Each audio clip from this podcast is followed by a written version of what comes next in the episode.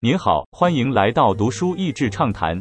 读书益智畅谈是一个可以扩大您的世界观并让您疲倦的眼睛休息的地方。短短三到五分钟的时间，无论是在家中或在去某个地方的途中，还是在咖啡厅放松身心，都适合。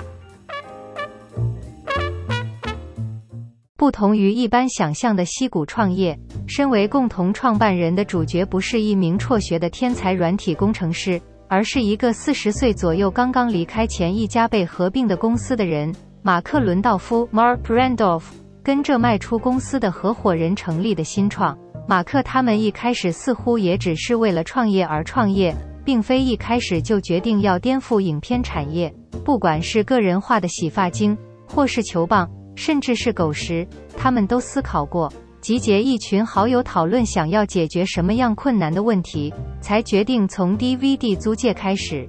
我很喜欢这本书的两个点：第一是它很具体的描述创业初期实际的问题，以及碰到一些计划外的挑战。马克身为执行长的期间是在公司成立的前面七年，跟我们现在大部分人所认识的 Netflix 其实是非常的不同，所以很有新鲜感。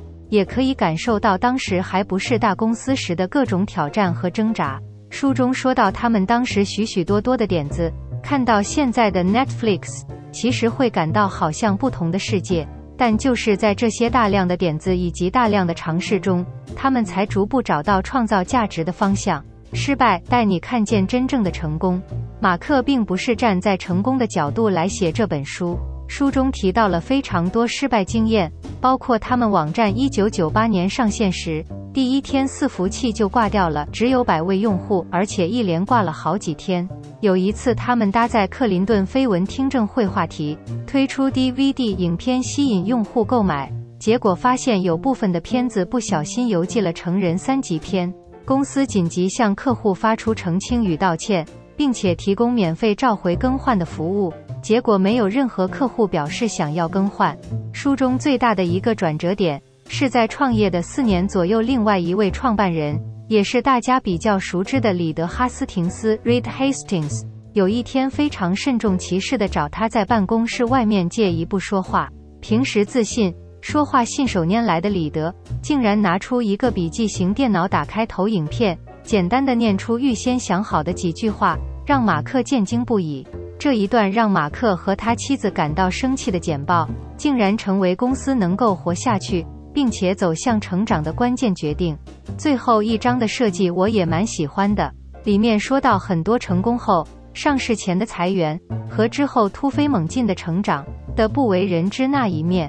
但最后让马克最引以为傲的是，在一个典型溪谷创业故事中，他仍然坚持了人生最重要的一个价值。就是把家庭放在生命中的第一位。Epiphanies are rare, and when they appear in origin stories, they're often oversimplified or just plain fails. We like these tales because they align with a romantic idea about inspiration and genius. We want our Isaac Newtons to be sitting under the apple tree when the apple falls. But the truth is usually more complicated than that. The truth is that for every good idea, there are a thousand bad ones, and sometimes it can be hard to tell the difference. 顿悟是非常罕见的，而且当它们出现在故事中，常常是被过度简化甚至虚构的。我们喜欢这样的故事，因为那与我们对于灵感和天才的幻想比较接近。